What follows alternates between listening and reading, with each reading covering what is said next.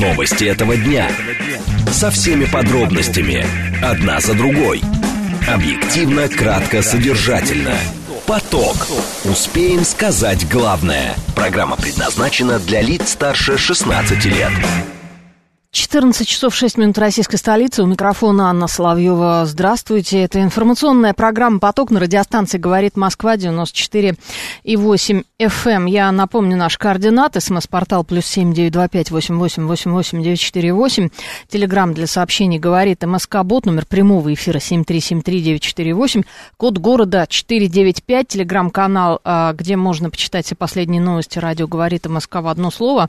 Там прямая видеотрансляция эфира также посмотреть на нас можно в YouTube-канале и в социальной сети ВКонтакте, в сообществе «Говорит Москва. Итак, что мы обсудим сегодня в течение ближайших 50, 53 а, уже практически минут. Власти решили все-таки отказаться от поэтапного повышения а, призывного возраста. Так, это мы обсудим подробно в начале программы. В России намерены запретить регистрацию на сайтах с иностранной электронной почты. А, почему нельзя с иностранной электронной почтой регистрироваться, узнаем. Еще один опрос обсудим. Каждый день обсуждаем опросы. 36% россиян согласны на зарплату в конверте. Это число выросло за последнее время таких людей. А дальше будет только хуже. Синоптики сделали апокалиптический прогноз по поводу аномальных температур. Слушать. Думать. Знать. Говорит Москва. 94 и 8 FM. Эм. Поток. Новости этого дня. А призывной возраст э, в России увеличат до 30 лет с 1 января 2024 года. Произойдет это в том случае, э, если одобрят поправки Сегодня это должны сделать депутаты и должны принять соответствующий э, законопроект э, в сразу втором и в третьем э, чтении. О чем идет речь? Собственно, это уже начинали, да, мы обсуждать на прошлой неделе. Призывной возраст составит в России от 18 до 30 лет. В этот период людей будут призывать в армию. Так, так, так. И более того, а, решили отказаться от поэтапного повышения призывного возраста, о чем еще совсем недавно а, говорили. А, причем, как отмечают многие депутаты, поменяли позицию всего за сутки. Еще накануне Картополов говорил именно о поэтапном повышении верхней планки. Но теперь, как выясняется, этого не будет. Эту тему мы сейчас обсудим с военным экспертом, главным редактором сетевого информационного агентства «ANNA News» Анатолием Матвейчуком. Анатолий Анатолий Андреевич, здравствуйте. Да, здравствуйте. А, в общем, очень быстро как-то меняется ситуация, каждый день что-то новое, и в итоге, значит, поправки подразумевают э, без всякого поэтапного, да, сразу вот это повышение. Да, да, да. Да, до 30 лет. Как вы, как вы думаете, с чем связана вот эта ситуация, почему это вот, вот так быстро все происходит и такие перемены? Вы знаете, собственно говоря, вот все вот эти перемены по мобилизации, они были призваны с точки зрения упорядоченности, упорядоченности вот этого самого при, принципа при, призыва. Угу. И я думаю, что вот то, что было заявлено в прошлом году, там 21 год до 35, пересмотрели с точки зрения необходимости ну, молодых людей, дать им образа... возможность выбрать или службу, или образование – то есть угу. тут много учитывалось таких факторов, которые, ну, ну я полагаю, какие-то расчеты проводили и комплектования Министерства обороны, угу. и чтобы показать, что наиболее, ну, не боеспособная, а жизнеспособная группа это от 18 до 25, потом до 30 лет, которая может выполнять функции э, военнослужащие в мирное время и военное время. Угу. А, ну, э, то есть, вы знаете, как бы есть такая беспокойность, скажем так, да, в кавычках у людей, которые э, учатся, там идут в аспирантуру и так далее. А, вот эта вот э, ситуация с военным билетом, военной кафедрой, вот это все остается? Значит, военно-учебные центры остаются, э, военные кафедры сейчас они отменены, но я думаю, что людей, которые в научной форме обучения обучаются э, в университетах, институтах, магистратурах, аспирантурах, это не должно касаться, по крайней мере, никаких по этому поводу преференций ни Госдума, ни Совет Федерации не говорил. Мы говорили о тех людях, которых отсутствует показания отсрочки на призыв, и они уже должны быть призваны на военную службу. Угу. А вот это вот именно история с 21 годом, вот с точки зрения даже, не знаю, а, общения как бы какой-то взаимосвязи с, обще... с обществом, да, то есть сначала вы зачем-то заявляете 21 год, а потом вы все-таки это отыгрываете до 18. А, как вы считаете, это что там, они сначала как-то не договорились между собой, почему так происходит? Скорее всего, да. Дело в том, что, знаете, это было заявлено в какой-то таком состоянии подъема да, даже я помню, этот президент это все дело одобрил. Потом оказалось, что 21 год, это 3 года, реально, 4-3 года, 3-4 года после школы человек уже не может определиться конкретно. Ведь если у него нет высшего образования, он должен идти в армию. Так лучше я, скорее всего, что э, молодой человек определяется, будет ли он служить в армии или будет учиться и тому подобное. То есть более широкий маневр у него для выбора именно с 18 лет, а не с 21. Угу. Ну, э, то есть я правильно понимаю, да, что решили просто, так сказать, как можно больше людей подготовить, чтобы были у нас подготовленный, такой подготовленный резерв? Да, конечно. Смотрите, у нас э, есть э, резерв начинается готовиться с момента призыва. Люди, которые по призыву приходят в армию, они уже получают военно-учетные специальности, готовятся к военной службе. Потом заканчивается военная служба по призыву, кто-то подписывает контракт, кто-то уходит на гражданку, но продолжает служить в запасе. Это да. идет учет по военкоматам, по призывным, по значит, категориям призыва, первой категории, второй, там, третьей категории. И каждый год это все должно уточняться, э, регламентироваться, рассматриваться, если хотите, по полочкам. И я думаю, что это связано именно с той системой, которая сейчас будет внедряться в военкоматах по учету призывного контингента нашей страны. А что это за система? Это будет новая система. Это вот э, я вы помните, когда началась частичная мобилизация, какая у нас была неразбериха? Ну, еще бы, могли, да. Да, угу. мы не могли разобраться с военно-учетными специальностями, мы не могли разобраться с ограничения и тому подобное. Сейчас это все вводится в единую систему автоматизированного учета по военкоматам страны. Будет э, молодые люди 18, 25, 25, 30 лет, 30, 40 лет и далее по каждому категории. То есть, если есть необходимость увеличить какой-то э, контингент воинский призвать его на службу, военкоматчикам не надо будет поднимать кипы бумаг, просто нужно будет включить систему, выбрать ту или иную категорию, разослать электронную повестку. Вы знаете, что с момента получения повестки э, считается, что человек уже оповещен о том, что он подлежит призыву. То есть это идет упорядоченная э, система для того, чтобы упорядочить саму систему призыва. Угу.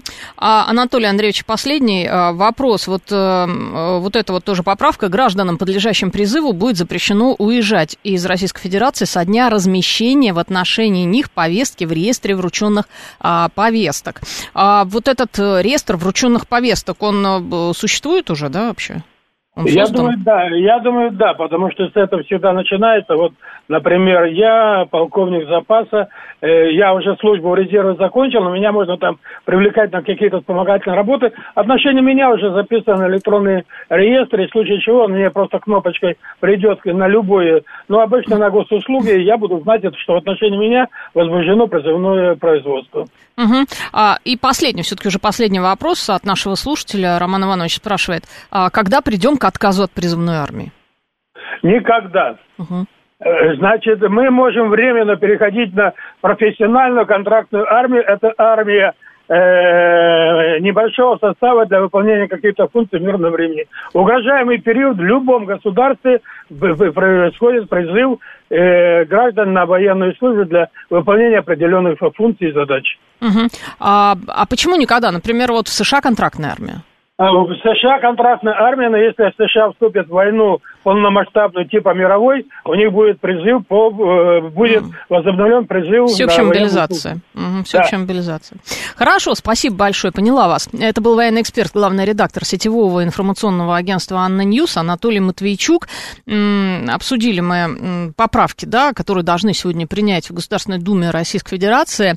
А, а, что они подразумевают? Они подразумевают э, поэтапное, что не будет поэтапного повышения призывного возраста, да, с будущего года прям сразу этот возраст составит от 18 до 30 лет, а, а не с 21 года до 30 лет, как это раньше предполагалось. И, соответственно, вот э, плюс вот эти вот три года, 27, 27 э, до 30 лет, это тоже будет призывной возраст. Да, очень быстро просто эта ситуация менялась в последние дни, просто там стремительно. А, так, а как это объяснял Картополов, да, сегодня, с учетом военно-политической обстановки предлагается установить, что принятый федеральный закон вступает в силу с момента его официального опубликования, за исключением положений, которые касаются повышения призывного возраста и которые предлагаются к вступлению в силу э, с 1 января 2024 э, года. Изначально законопроект, внесенный в Госдуму в июне, а, предусматривал переходный период до 26 года. От него, вот, э, я напомню, отказались. Так, так, так. А что еще? Что еще? Так, еще Совет Федерации. А, в субботу была новость, что несколько комитетов Совета Федерации не поддержат э, вот этот вот закон а, о вот этом призывном возрасте от 18 до 30, но потом ситуация тоже поменялась, и сегодня спикер Совета Федерации Валентина Матвиенко заявила, что сенаторы поддержат поправку о введении призывного возраста с 18 до 30 лет. По ее словам, нет причин для излишней резонансности вокруг закона о призывном возрасте, поскольку служба остается в один год, поэтому, собственно, а, обсуждать тут нечего. А, что вы на мне пишете? Ничего хорошего, конечно же, вы не пишете. Может, и женщин призывать сделать, как в Израиле, Роман Попов может. Роман Попов, не знаю, поэтому э, до этого пока не дошло. Виталий Фильев возмущается, пока это выглядит, э, прошу прощения, как кидало. В прошлом году власти нам обещали одно, спустя больше полугода идет переобувание. И главное обоснование выглядит максимально расплывчато. Так, а, так, так, так. В общем, власть такие шаги не очень красит, не добавляет симпатий. А с точки зрения именно донесения до общества, я тут, пожалуй, с вами соглашусь, потому что, наверное, надо как-то сразу свою позицию а, формулировать а, заранее. Это то, что называется, не знаю, пиар, не пиар, ну, какое-то действительно вынесение, это на общественное обсуждение. А, ну, поменяли позицию, потому что, судя по всему, подключились а, эксперты Минобороны. Почему сразу нельзя было этого сделать, это, это уже а, вопрос, собственно, э, к людям, которые все эти а, документы разрабатывали. Внимание! Говорит Москва. 94 и 8 FM. Эм. Поток.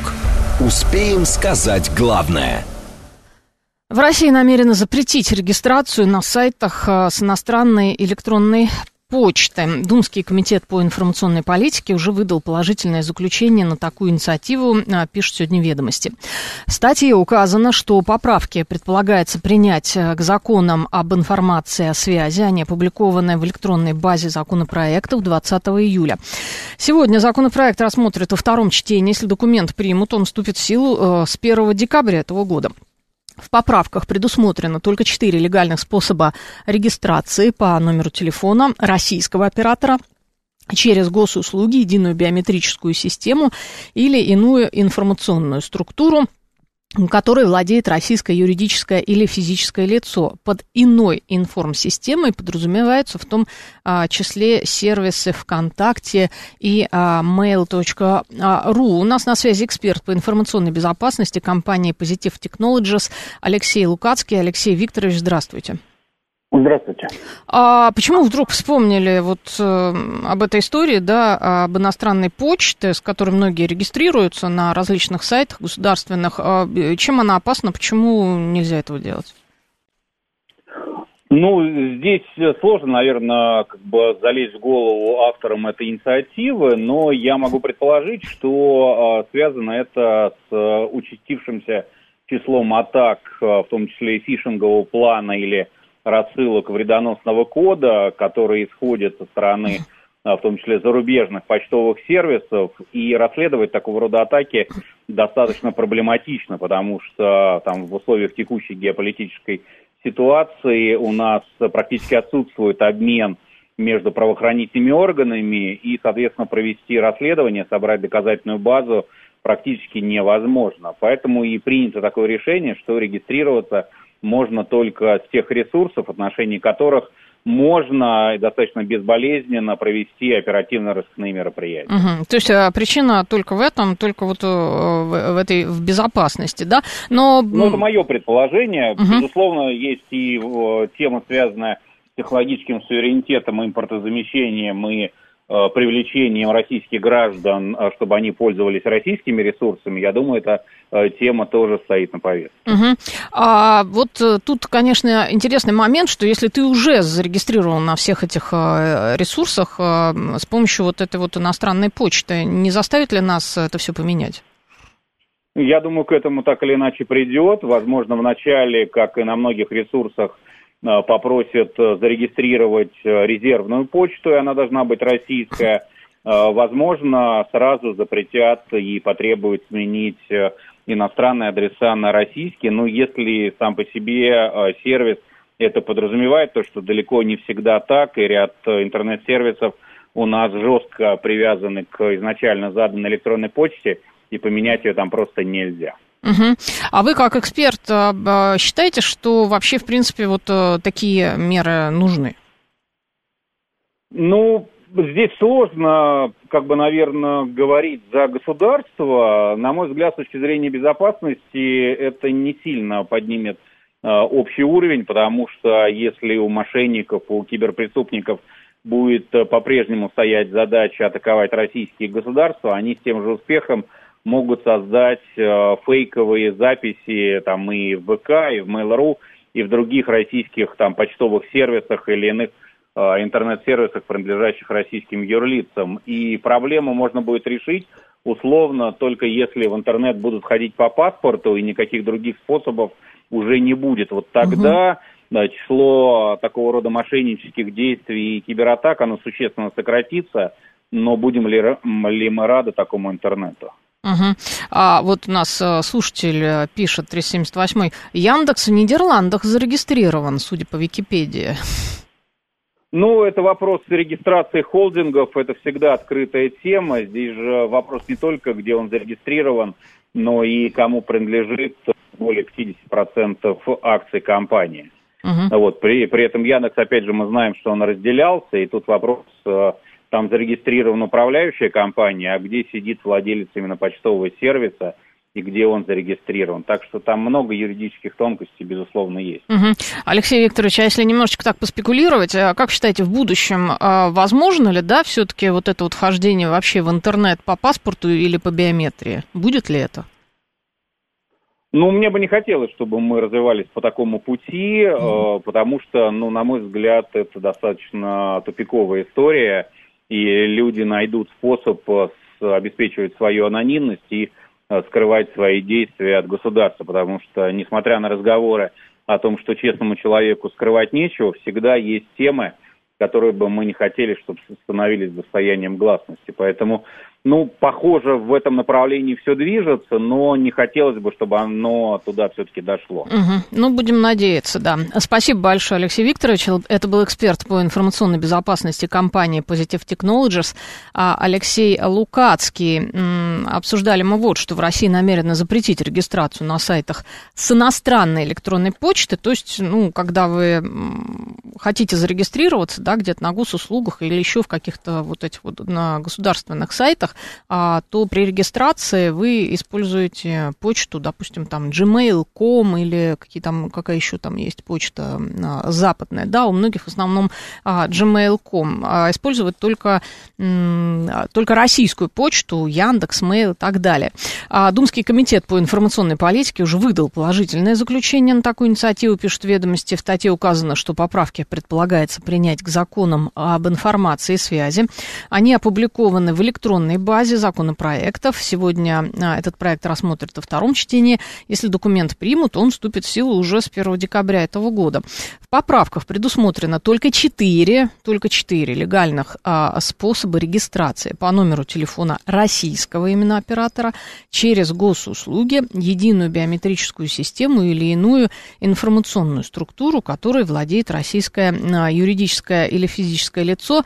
Под иной информсистемой подразумеваются в том числе сервисы а, ВКонтакте и mail.ru. Непонятно мне только а, легальные способы регистрации. А, через госуслуги регистрации. Но если ты на госуслугах уже зарегистрировался, допустим, а, опять же, с иностранной почтой ты зарегистрирован, у тебя привязано к почтовому ящику э, вот этот домен, допустим, gmail.com, как это у многих. Ну, видимо, нас попросят всех а, перерегистрироваться, насколько я понимаю, поскольку это все не обеспечивает э, безопасность, потому что могут быть э, различные атаки фишинговые, да, насколько насколько я понимаю.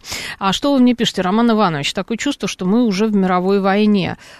Не знаю, у вас чувство есть такое. Вы знаете, Роман Иванович, мировую войну нам прогнозируют лет через пять. Э, когда Китай, э, США все-таки там заваруха какая-то случится с Тайванем, вот тогда, возможно, наступит уже действительно мировая, как ну, предполагают такие всякие люди, типа, знаете, Генри Киссинджер, он тут недавно интервью дал, экономист, ему сто лет, но говорят, что э, ум у него очень такой ясный в сто лет. Тело уже не очень, а ум еще, то есть он как, вот знаете, глава профессора Дойля, он там что-то а, постоянно а, вещает. Так, э, почитаю-ка я пока а, ленту новостей, раз вы ничего, ничего мне не пишете, да, неинтересно вам про почту. Э, я почитаю ленту новостей. Парламент КНР снял э, Цингана с должности главы МИДа. Ван И снова занял этот пост. Агентство Синьхуа, кстати, там вот странная история, между прочим, а, с главой а, Министерства иностранных дел. Китай там исчез вроде бы, там искали, он пропал. А, так, постоянный комитет Всекитайского собрания народных представителей во вторник сместил с должности министра иностранных дел КНР Циньгана и вновь назначил а, на нее главу канцелярии комиссии по иностранным делам Центрального комитета Коммунистической партии Китая, члена Политбюро Ван И. А, так, так, а, вот решение было принято на четвертой а, сессии. Вот непонятно, кстати говоря, у них там интересная все-таки а, какая-то заваруха в Китае с министром иностранных дел. И вот совсем прям срочное а, агентство ТАСС, агентство ТАСС а, пишет, Госдума приняла поправку о введении введение штрафов до 500 тысяч рублей за неоказание содействия военкоматам при объявлении мобилизации. Так понимаю, это касается юридических лиц. Госдума приняла поправку об увеличении до 400 тысяч рублей штрафов за непредставление военкомат списков граждан для первоначальной постановки на учет. Вот это все сейчас происходит, вот именно сейчас э, Госдума принимает все эти документы. Госдума вводит штрафы. Так, это вот эти вот штрафы, как раз они ввели. А, это штрафы пока для юридических лиц, насколько я эм, понимаю. Так, так, так. А, также одобренной поправкой для должностных лиц устанавливается штраф в размере от 40 тысяч до 50 тысяч рублей, для юридических от 350 до 400 а, тысяч а, рублей. Это то, о чем мы как раз говорили. Еще что Госдума сразу во втором и в третьем чтении, они сейчас очень быстро это принимают, так, приняли законопроект о закреплении в Уголовно-процессуальном кодексе нормы, согласно которой подозреваемый а, в совершении тяжкого или особо тяжкого преступления может быть задержан при военном положении на срок до 30 суток. В общем, а, то, о чем мы говорили, а, вот этот вот закон о призыве, о мобилизации, об уклонении, вот именно сейчас в эти минуты как раз в Госдуме это все и принимают, да? Это все сейчас а, принимают. Я напомню, что а, призывной возраст а, будет увеличен до 30 лет. А, останется он также с 18, но будет увеличен на 3 года. До 30 лет будут призывать в армию. Таким образом, как это объясняют, больше будет у нас обученных людей на случай мобилизации. Далее у нас новости, а потом продолжим. Новости этого дня. Со всеми подробностями. Одна за другой. Объективно, кратко, содержательно. Поток. Успеем сказать главное. 14 часов 35 минут российской столицы. У микрофона Анна Соловьева. Здравствуйте. Это информационная программа «Поток» на радиостанции «Говорит Москва» 94,8 FM. Эм. Наши координаты. СМС-портал плюс семь девять два пять восемь восемь восемь восемь девять четыре восемь. Телеграмм для сообщений «Говорит МСК Бот». Номер прямого эфира семь три семь три девять четыре восемь. Код города четыре девять пять. Телеграм-канал а, «Радио говорит МСК» в одно слово. Там все последние а, новости, видеотрансляции эфира. Посмотреть на нас можно также в YouTube-канале «Говорит Москва», в социальной сети ВКонтакте, а, в сообществе а, «Говорит Москва». А, так, так, так, что мы сейчас обсудим? Обсудим мы очередной опрос. 36% россиян согласны на зарплату в конверте такой низкий уровень толерантности к нарушениям трудового законодательства фиксировался лишь однажды, в апреле 2021 года. Категорически против серых схем 43% россиян, а значение показателя максимально с 2009. Результат исследования сервис SuperJob предоставил наша радиостанция, радиостанция «Говорит Москва». А, какие тут еще особенности? Мужчины соглашаются на зарплату в конверте в полтора раза чаще женщин, 43% против 27%. А, чем старше респонденты, тем а, чаще они готовы принять подобное предложение. Если среди россиян до 34 лет их 34%, то среди старшего поколения 39%. А потенциально согласных на серый доход больше среди опрошенных, зарабатывающих до 50 тысяч рублей в месяц. Это 41% опрошенных. У нас на связи кандидат экономических наук Николай Кульбак. Николай Илярович, здравствуйте. Здравствуйте. А как вы считаете, в чем причина, что целых, ну, треть, больше даже трети э, вот опрошенных э, граждан нашей страны э, согласны получать вот до сих пор зарплату в конверте?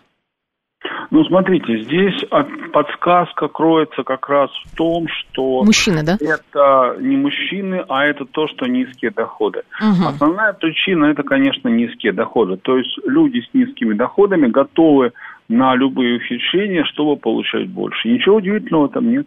Угу.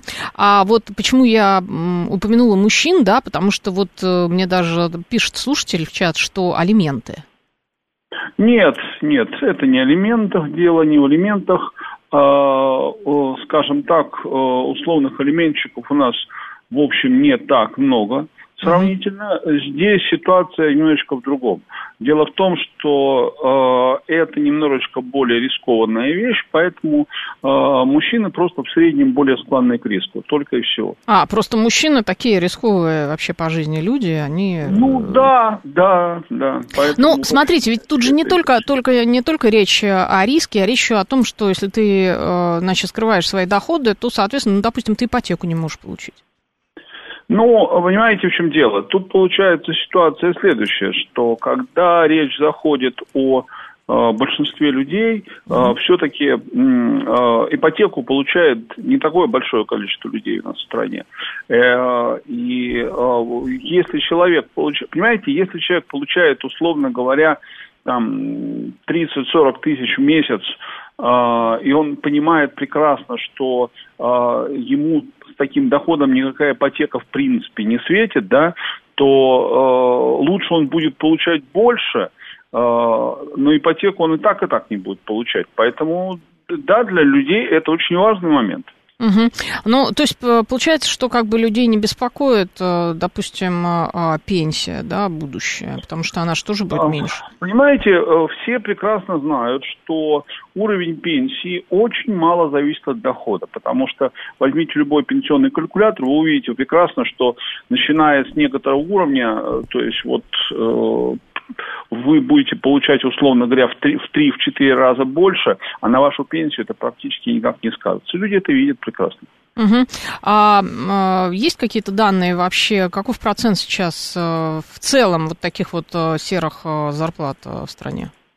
Ну, э, сказать очень сложно, потому что любые оценки, тени, ну, скажем, теневого бизнеса, а это, в общем, в любом случае уход в тень, угу. они очень приблизительны, но можно говорить о том, что это, наверное, где-то около, ну, порядка 30-40% ВВП. А, это же очень много. Конечно, конечно. Это причина, понимаете, это э, проблема э, любой страны, где люди э, не доверяют государству. Угу. А как эту ситуацию в целом, ну, такой философский, да, уже вопрос, как эту ситуацию можно переломить? Ну, как? Быстро ее не переломишь. Угу. То есть, если люди будут видеть, что государство о них заботится, если люди будут видеть, что от их работы зависит их результат, понимаете, если люди будут понимать, что, э, скажем, э, от их труда, квалификации, от того, как они работают, э, будет зависеть их будущее, да, они будут в большей степени ориентированы на белую зарплату. Угу. А, спасибо большое, поняла. У вас, Николай Лярович, это был кандидат экономических наук Николай Кульбака. А, обсуждаем э, неожиданные такие результаты опроса Суперджоба, что 36% россиян согласны на зарплату в конверте. А, друзья, звоните, пишите, э, согласны ли вы получать зарплату в конверте, важен ли вам белый задекларированный доход, 7373948, телефон нашего прямого эфира. Алло, здравствуйте, как вас зовут? Да, привет, Денис. Здравствуйте. Вы знаете, э, я э, как работодатель несколько наблюдений угу. дам вот по мужчинам. Алименты большое имеют значение. Примерно 10-15% мужчин, которые работают, это алиметчики, и они пытаются получать алименты меньшие. Угу. Потом примерно столько же, 10-15% имеют долги по кредитам. То же самое. Пытаются получать только все в черную, потому что заблокированные карточки бесконечно, а все счета то есть это Поэтому... вы вот по, по своим сотрудникам, да, судите? Да, да, да, я вам угу. говорю конкретные как бы цифры. Угу. Где-то угу. примерно 40% э, не может получать просто физически на свои счета деньги. Это у вас 40% это таких людей? Это уже да, да, это, это, это да, я да. вам скажу, это еще немного, потому что э, как-то даже было больше их как-то. Ну вот мы на стройке работаем, они угу. э, а вот стройка у нас сейчас как чуть-чуть деградирует. Uh-huh. На стройку сейчас идут работать все попало, кто не строитель, ну куда uh-huh. еще идти, на стройку. Вот. И вот у них такой багаж, как бы. Ага. Поэтому 39%. И плюс еще, ну вот только недавно экскаваторчика на работу приняли, который выработал свой стаж трудовой, говорит, мне тоже все в черную, я не хочу платить вообще никаких налогов, мне пенсия не увеличится. А, понятно. Это вот правило, да. Спасибо вот, большое, Денис. Поняла. Вот, э, кстати, вы еще раскрыли, да, сферу деятельности строительство. Вот мы сейчас сразу, где э, как раз серое и черное нал. Строительство. Так, поняли. А, так, так, Павел пишет, конечно, согласен, живем здесь и сейчас, поэтому так, в конверте все, ничего не надо декларировать, прям вот, вот так. Так, Роман Попов, лучше самому проще отложить отложить на старость. К тому же мужчины не все доживают до пенсии. Лучше сейчас. А что, что я вам скажу, Роман Попов? Что можно постараться и дожить до пенсии, и даже еще и пережить эту пенсию. Но это же, вы же понимаете, это зависит все-таки от образа жизни. Здесь и сейчас это прекрасно, но иногда наступает старость. И когда ты думаешь, что, ну вот я отложу, да, на пенсию, я сейчас никто не откладывает почти. Многие из вас из своей зарплаты каждый месяц откладывают себе на пенсию. Многие инвестируют инвестируют, я не знаю, кладут под процент. Таких людей э, очень мало звонков, зато у меня очень много. Видите, тема как зашла? 7373-94 э, и 8, телефон э, прямого эфира. Э, алло, здравствуйте, как вас зовут? Добрый Алло. день, Сергей да. зовут. Да, Сергей. Ну вот звоню с работодателя, а я со стороны работника. Так. А, по, ни один из работодателей мне не предложил белую зарплату. А какая не сфера у вас? Какая сфера? Не, э, транспорт. Угу, транспорт. Угу. Водитель, грубо говоря, водитель. Угу. Не устраивает, до свидания. Везде серые зарплаты. Э, половина, значит, ну, минималку они платят в белую, а все остальное в черную. Угу. Так что э, у меня никаких кредитов и ни у кого работников ни алиментов, ни кредитов.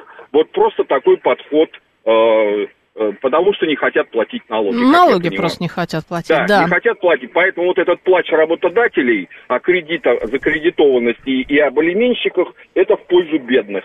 Я угу. вот хочу белую зарплату, хочу, но мне никто ее не предлагает. Не устраивает, до свидания. Угу, спасибо большое. Но вы знаете, еще какая история, вы же никто не жалуетесь. Это же уход от налогов, это уголовное дело. Но никто же не жалуется, все соглашаются и получают черную зарплату. А единственный вариант в России получить на пенсии стабильный доход э, – это недвижимость, а лучше 2-3 штуки. А, роман. А, ну, есть люди, которые другим образом зарабатывают. Не поверите.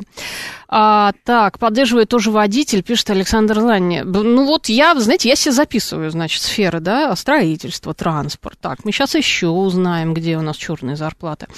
А, так, так, так, так. Мартин Силен пишет, налоги вообще нереально платить. Да, ну я же это комплексный подход. Это понятно, что государство должно как-то эту проблему решать, но оно что-то как-то не шевелится, насколько я понимаю. А, так, так, так, так, так, так, так. А, но ведь с маленьких доходов и выгода крайне незначительна, особенно в долгосрочной перспективе в виде пенсии, Савель Михайлович пишет. А, у меня хорошая зарплата, и мне все равно, как ее получать, а ипотеку мне из серой оплатой дали, а до пенсии не факт, что доживу, пишет Костя из Митина. А, а, так, а, с серой оплатой вам дали ипотеку, скорее всего, с повышенной ставкой, да? Ну, сейчас вот там Центробанк что-то такое пытался делать, чтобы а, без обеспечения вот такие вот вот э, кредиты не давали. То есть э, все-таки они что-то там тоже а, пытаются так, Ростислав пишет, у меня также водитель. Ну, все, я поняла, что водителям всем, просто все платят, всем водителям. Все сотрудники нашей компании работают в белую, включая водителей. 27 тысяч сотрудников. Кроме грузчиков, они еще не переведены. Владимир, скорее всего, 27 э, тысяч сотрудников – это какая-то очень крупная компания, это просто корпорация. Поэтому а, неудивительно, что там а, а белые зарплаты. 7373948 и 8 а, ну, человек а, решил, видимо, сброситься, поэтому мы пока еще почитаем. Так, настройки зарплат скромные, работает всякий сброд, пишет Алексей Морозов. Ну, вы знаете, довольно, я бы сказала, оскорбительное высказывание. 7373-94-8, телефон прямого эфира. Алло, здравствуйте, как вас зовут? Здравствуйте. Да. А, мы по поводу пенсионного, да? Алло. Да, по поводу зарплат белых или да, не белых, или в конверте, да. Угу. Да, смотрите, ну от белых зарплаты зависит дальнейшая жизнь человека, согласитесь со мной, то есть пенсия, правильно? Я абсолютно он с вами там, согласна, он, совершенно он, он там точно. должен набрать ба- да. баллы то сюда. Вот вообще на сегодняшний день молодые, то есть вот ваше поколение, она не понимает, не осознает. Видят только деньги, а о будущем не думают. Вы вот мое поколение имеете сейчас в виду? Ну, ну, я не знаю, вы же молоды еще. Ну, я, на, ну не, не настолько, но, в принципе, еще не, не стара, так скажем, да. Да. Так вот, что я хочу сказать, что я хочу сказать, что в данный момент вот по такой реформе ожидает полная нищета. Очень многие люди, люди доживут до пенсии и будут получать, потому что не будет хватать ни стажа, ни вот это все отразится черный конверт, то есть белый конверт. Вот. Ага. И ни стажа, ни баллов, ничего. Что для этого нужно? Чтобы не отнимать много у вас времени, для этого нужно принять именно такой закон, чтобы люди работали принудительно. То есть единственное государство, О, это был Советский отлично, Союз, вообще. Ну, это прекрасно. Спасибо большое, я вас поняла. принудительно. Вы знаете, это был а, бесплатный труд. Знаете, когда был при Сталине ГУЛАГ? Это бесплатный труд. Это шикарно. Принудительная работа. 7373948, телефон а, прямого эфира. Алло, здравствуйте, как вас зовут? А, Леонид вас зовут, да? Да, меня зовут Леонид. Да, Леонид, здравствуйте. Ну, кстати, я хочу вам, как историк по первому образованию, сказать, что э, в ГУЛАГе платили зарплату. Вы не поверите, но это так. Вот, поэтому это не совсем бесплатный труд. Ну, был... Но он все-таки был принудительный, согласитесь. Он был принудительный, но не да, бесплатный. Ну, принудительный. Да. Мы не говорили о бесплатном, мы ну, говорили о принудительном да. труде. Да, да. да. да. Угу. Теперь смотрите, вот э, я радикально, почему я решил позвонить, радикально не согласен с предыдущим оратором, угу. по той простой причине, что статистически, например, я как мужчина, скорее всего, статистически не доживу до своей пенсии. Это первое, да, то есть у нас с, срок выхода, возраст выхода на пенсию позже, чем среднестатистический срок смерти мужчины в России. Это, это первое. Второе, смотрите, э, вероятность того, что к тому времени, когда я выйду на пенсию, э, пенсия моя в э, финансовом выражении вырастет, высока. Но uh-huh. вероятность того, что в реальном выражении это может быть вполне обесцененные деньги, еще более высока. Поэтому рассчитывать на... Поэтому-то люди и отказываются, я как предприниматель теперь уже дальше говорю, люди mm-hmm. поэтому и отказываются от белой зарплаты. Они, понимаете, вот у меня сотрудники даже некоторые говорят, мы говорим, давайте мы вас оформим в белом. Да зачем мне знать? Давайте вы лучше будете э, половину от того, что вы будете платить туда, платить мне. Ну, uh-huh. то есть я буду больше на руки получать. Uh-huh. Я там постараюсь как-то куда-то вложить, что-то прикупить. Ну, а когда стану стареньким, буду вот это вот либо продавать, либо если смогу купить там недвижимость, вот как у вас кто-то писал, да, uh-huh. буду, буду сдавать, как-то жить. Uh-huh. Просто нет доверия к пенсионной системе, понимаете, в чем дело? Если бы люди гарантированно знали, что ты много работаешь, ты хорошо зарабатываешь, ты много отчисляешь, и потом ты выходишь на пенсию, и ты, ну, в общем-то, в шоколаде, грубо говоря, да, uh-huh. то люди бы э, сами требовали у работодателей белую зарплату. Ну, либо просто не шли бы туда, где зарплата серая, понимаете, да? Да, э, конечно, просто... я, я все, все, да. я все понимаю, да. Угу. Поэтому э, говорить о том, что вот там предприниматели такие злобные или сотрудники не понимают, все все понимают, но никто ничего не может с этим сделать. Угу. А вопрос-то простой. Надо реформировать не систему сбора, уплаты и так далее. Надо реформировать первонаперво сам пенсионный фонд. То есть результаты должны быть, понимаете? А, да, спасибо. Я вас поняла, но речь, вы же понимаете, тут э, э, речь не только о пенсионном фонде, несомненно, я с вами согласна. Э, нужна реформа, э, тоже уже куча копий сломана. Э, речь еще, конечно же, о системе налогообложения, э, тоже об этом можно поговорить. А речь о том, куда идут наши налоги, это тоже вопрос, да? То есть э, вопросов на самом деле много. Э, передо мной наглядный пример. Моя бабушка и дед откладывали на пенсию, были серьезные серьезные вклады в самом надежном Сбербанке, а потом наступили 90-е годы. Анатолий Анатольевич пишет, а я, знаете, что замечу, Анатолий Анатольевич, это был не Сбербанк, а это была Сберкасса. И вклады они держали в сберегательной кассе. Сбербанка никакого тогда еще не было. А потом наступили, да, 90-е годы, когда это все превратилось в пыль в один момент. А, так, а, а, спрашивают, какая у нас наговорит Москва зарплата, белая ли? Да, белая, у нас белая зарплата, Дмитрий Краснов.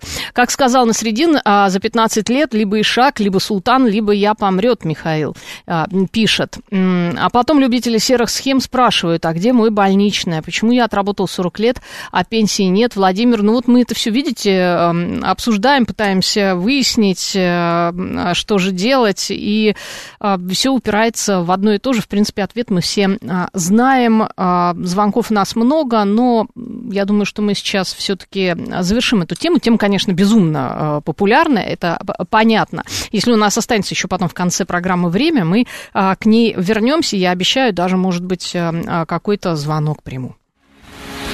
Слушать. Думать. Знать. Говорит Москва. 94 и 8 FM. Эм. Поток. Новости этого дня. Обсуждать мы сейчас будем климат и погоду, потому что э, она нас не очень радует, да, если у нас вот в нашей средней полосе, в средней, э, лето в этом году, скажем, так себе, ну, прямо, да, э, то в каких-то странах э, оно просто, оно тоже так себе, потому что оно безумно жаркое. И дальше будет только хуже, предупреждают э, различные западные э, ученые. А сейчас мы говорим именно о мнении западных ученых. Вот мы а, попытаемся либо развеять либо подтвердить. Бывший главный научный консультант телеканала Sky News, это британский а, телеканал, соответственно, это британские ученые, сэр Дэвид Кинг, заявил, что экстремальная погода, которую мы наблюдаем в Греции, по всей Европе этим летом, будет только ухудшаться. Он сказал, мы должны сказать, что это не такое уж необычное событие за последние 10 лет. На мой взгляд, это связано с отсутствием снега и льда в Арктике, которые не отражают солнечные лучи обратно в космос. А, соответственно, вот эта вот вспышка тепла тепла в Сахаре, э, которая ударила по некоторым странам э, Западной Европы, э, в Греции пожар, аномальная жара, в Италии аномальная жара, в Алжире, но это, соответственно, уже не Европа, так, где-то еще, где-то еще, ну, в общем, везде наблюдаются какие-то аномалии. Мы сейчас это обсудим с ведущим научным сотрудником Пущинского научного центра биологических исследований Российской Академии Наук, специалистом по глобальным экологическим катастрофам Алексеем Карнауховым. Алексей Валерьевич, здравствуйте. Здравствуйте. Ну, собственно, вот что я хочу а, обсудить, да, вот эти вот, это изменения действительно климата, э, вот какие-то аномальные погодные явления, которые мы сейчас а, наблюдаем, или, в принципе, это все в пределах нормы? Нет, ну, э, конечно, у нас сейчас происходит э, изменение климата, глобальное потепление. Собственно, уже сомнений никаких не осталось, что глобальное потепление существует. Уже кривая роста температуры достаточно плавно и неумолимо движется вверх. Движется она по экспоненте, очень такая коварная функция, потому что сначала она растет медленно, а потом она ускоряется. Вот. И вот мы наблюдали как это ускорение, например, на примере э, вот этой эпидемии ковида, когда сначала там 20-30 заболевших, потом 200-300, и вроде как это как бы редкое uh-huh. явление, да, а потом сразу раз, так там 20 тысяч, а потом 200 тысяч, а потом уже миллионы пошло. Понимаете, и вот это вот как бы э, такая вот функция экспоненциальная мы сейчас э, видим э, роста температуры. То есть пока это были десятые градусы, сотые градусы, теперь это уже десятые градусы. Вот, скоро это будут градусы. Ну, в общем, может быть, если мы ничего не будем делать. А, а что Но делать? Сейчас... А, а что можно сделать? Ну, собственно говоря, такая стратегическая линия мирового сообщества. Нужно переходить на альтернативную энергетику, на безуглеродную энергетику. Угу. То есть это солнечные электростанции, ветряные, это атомные электростанции. Вот, и отказываться от добычи углеводородного сырья, угля, нефти, газа. Угу. Вот так. Это ну, стандартная схема. Ну, Алексей Валерьевич, вы же понимаете, что никто сейчас вот сразу вот не откажется от этого, от всего? А, во-первых, я могу сказать, что существуют Парижские соглашения, практически все страны мира подписали. Угу. Соединенные Штаты сначала подписали, потом вышли, потом снова подписали. А, вот, а, где, а, в принципе, все страны согласились с тем, что к концу этого века мы должны полностью отказаться от добычи углеводородного сырья. Мы должны угу. угля, нефти, газа перейти на возобновляемые источники энергии. Угу. Больше того, поставлена цель к 2050 году а, примерно в половину уменьшить. Я очень сильно сомневаюсь, что это будет выполнено, ну, вот, потому что, в принципе, вот подобные цели, они как-то постулировались и провозглашались раньше, но как вот был экспоненциальный рост выбросов, так он до сих пор. Угу. А вы знаете, а, вы знаете, я еще слышала такую теорию, что, вернее, такое мнение, а, что вот это вот глобальное потепление, оно, в принципе, даже на руку России, потому что, поскольку у нас э, не очень жаркий климат, да, а, на большинстве территорий нашей страны, то вот он как раз немножечко вот температура поднимется, и, в принципе, это даже хорошо и для сельского хозяйства и так далее, ну, для экономики. На, на, mm на, какой-то, на какой-то момент это будет хорошо. Если глобальное потепление, угу. Оно сейчас идет, то примерно через 300 лет температура на нашей планете выше 100 градусов. И совершенно неважно, где вы живете, в Сахаре или... То есть мы все сваримся или, просто? Да, мы, мы просто океаны испарятся, да, мы все сваримся, Земля превратится в подобие Венеры, жизнь на Земле прекратится, и, собственно говоря, нашим а, потомкам будет негде жить, и, собственно, человечество исчезнет, если не успеть переселиться на другие планеты. Uh-huh. Вот. То есть вот, а, а, собственно, альтернатива тому, чтобы мы стабилизировали климат. Конечно же, нужно сказать, что Россия в какой-то степени получает определенные бонусы от глобального потепления, в отличие от многих других стран, которые получают только минусы, которые, скажем, действительно там... Ну, вы понимаете, вот, например, э, я просто хочу сказать, что я в этом году был в Таиланде, да? Угу. Там это уже не... Алексей Валерьевич, вы пропали. К сожалению, у нас очень плохо. Да-да, вот сейчас, сейчас слышно. Угу.